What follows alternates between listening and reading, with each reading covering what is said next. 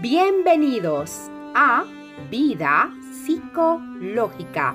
Soy su psicóloga Susan Valdés.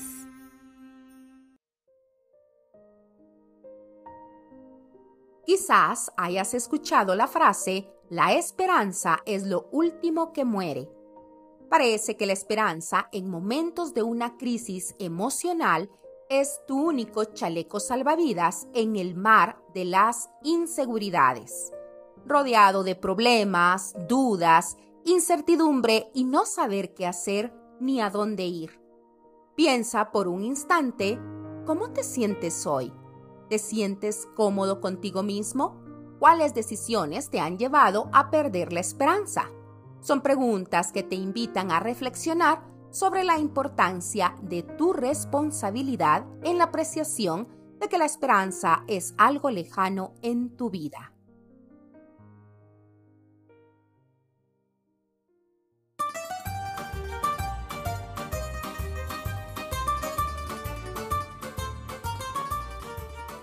Hace mucho tiempo, en una provincia de Italia, un hombre elaboraba artesanías para el sustento de su familia. Él era muy talentoso, imaginaba que cada pieza que elaboraba llegaría a las manos indicadas, la apreciaría y daría un valor justo. Todos los días colocaba un puesto de venta en el mercado de la localidad, pero pocas personas se acercaban a ver cada una de sus creaciones.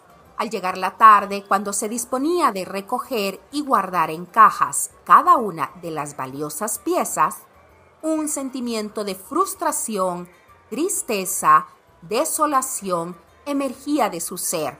Con pensamientos negativos, regresaba a casa, sumándose a esto la preocupación de no proveer el soporte necesario para su familia. Arrastraba sus pies con desesperación. Pero aún así, todas las noches creaba nuevas piezas y en cada una de ellas dedicaba todo su afecto, con detalles únicos en forma y colores. Sus ojos brillaban cada vez que veía finalizada su obra. En sus más profundas emociones, la esperanza hacía su trabajo. La esperanza le facilitaba ver oportunidades donde todo parecía imposible. Le proveía de entusiasmo porque mañana sería totalmente diferente a hoy. La esperanza lo enmarcaba en la confianza hacia sí mismo y así ir nuevamente a lograr la meta de vender todas sus piezas con la mayor convicción de su capacidad. La esperanza envuelve tanta riqueza en sus nueve letras si prestas atención a ella, no te imaginas la magnitud del poder que tiene para cambiar tu vida. Cuando tienes problemas, lo que buscas inmediatamente es la solución. Es de esta forma que nos enseñaron, quizás tus padres o familia.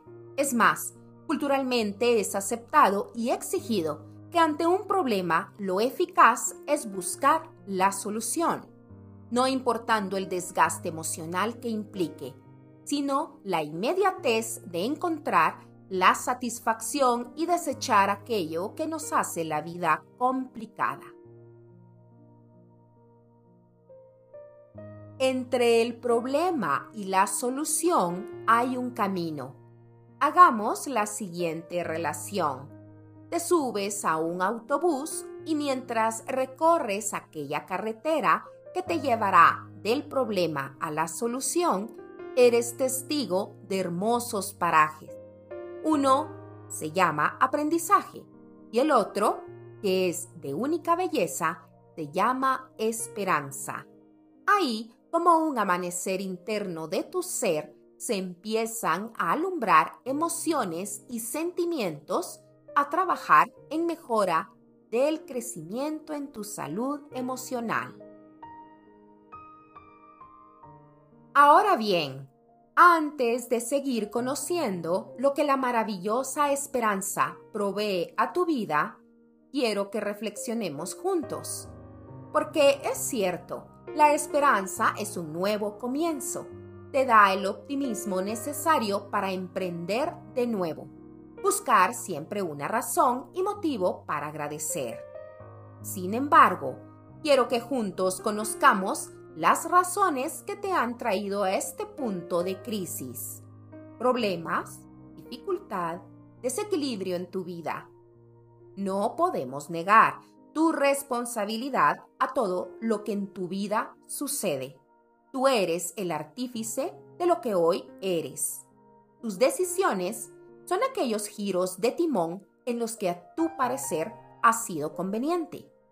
Responde, ¿qué estás ahora mismo resintiendo?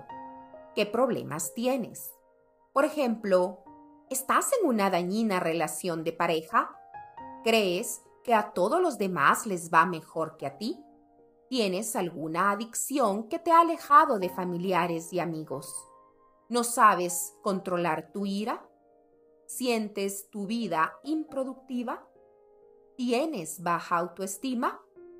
Piensa, ¿qué es lo que te has permitido decidir que te encuentras en este momento oscuro de tu vida?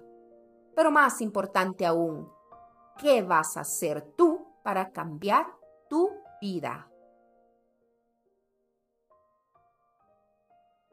Cuando todo parece perdido es cuando más debes prestar atención a tu guía, a tu luz.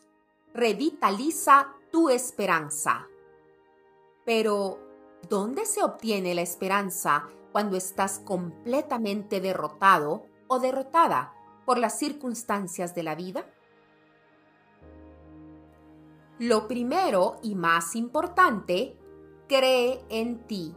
Genera confianza hacia ti mismo.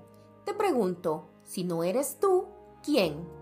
Puedes tener a muchas personas a tu alrededor apoyándote, insistiendo que cada problema es una oportunidad.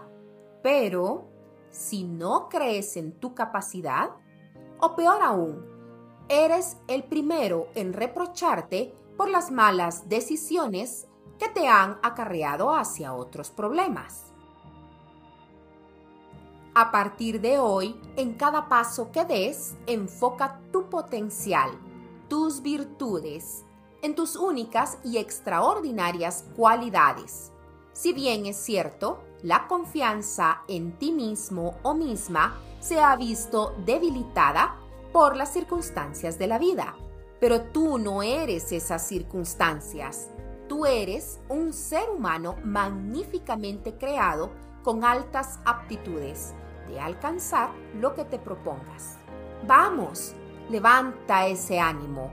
Donde estés, afronta y afronta con valentía los problemas desde la esperanza que tú mismo generas. Revitaliza la esperanza desde tu propia esencia. ¿Y dónde está la esperanza cuando te sientes cansado o cansada de vivir? Presta atención. Como profesional en salud mental, sé que estás pasando por un momento muy difícil en tu vida. ¿Cuánto tiempo soportaste para estar donde te encuentras? Mira a tu alrededor. ¿Ves oscuridad? ¿No es así? Es seguro que sientes el frío del miedo y confusión. Siendo yo tu psicoterapeuta, interpretaría tu sentir y siendo empática puedo decirte que sí hay una salida. Pero antes, tienes que pasar ese umbral que probablemente le temes pero que es tu única salida para afrontar. El problema te superó. Vamos a asumir, a responsabilizarnos de lo que hoy tienes como vida. Y en la autoaceptación, adivina qué, está el perdón que tanto necesitas para visualizar la esperanza. No busques excusas, justificaciones porque eso lo único que provoca es ensombrecer la revitalización de la esperanza, porque ella está en ti. Lo que sucede es que está dormida. Tú hace tiempo que la anestesiaste. porque encontrabas subsistir con tus problemas con soluciones rápidas, tan rápidas que perdiste tu visión de vida. Por ello la esperanza se fue y hoy estás sumergido o sumergida en el ahora, la buscas, como arañando una pared para escalarla y sin saber que al voltear la tienes a la par tuya. La esperanza nunca te dejó, tú la obviaste. Y hoy vamos a revitalizarla para que sigas adelante y tu vida vuelva a brillar.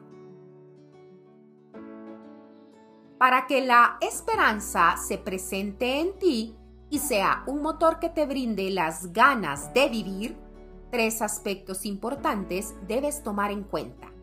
No se puede cambiar el pasado. Es innegable que el problema tiene fecha de caducidad y que tú tienes el poder de cambiarlo todo. Hasta nuestro próximo encuentro. ¿Qué te parece si haces el siguiente ejercicio emocional? En un momento de profunda reflexión, a solas y en silencio, encuentra en tu interior esas chispas de esperanza que te motivan o pueden motivarte a iniciar una nueva etapa en tu vida, a renunciar a todo aquello que te detiene en tu estado actual. Escríbelo en un papel y llévalo contigo en tu billetera, bolso o lo que utilices cotidianamente.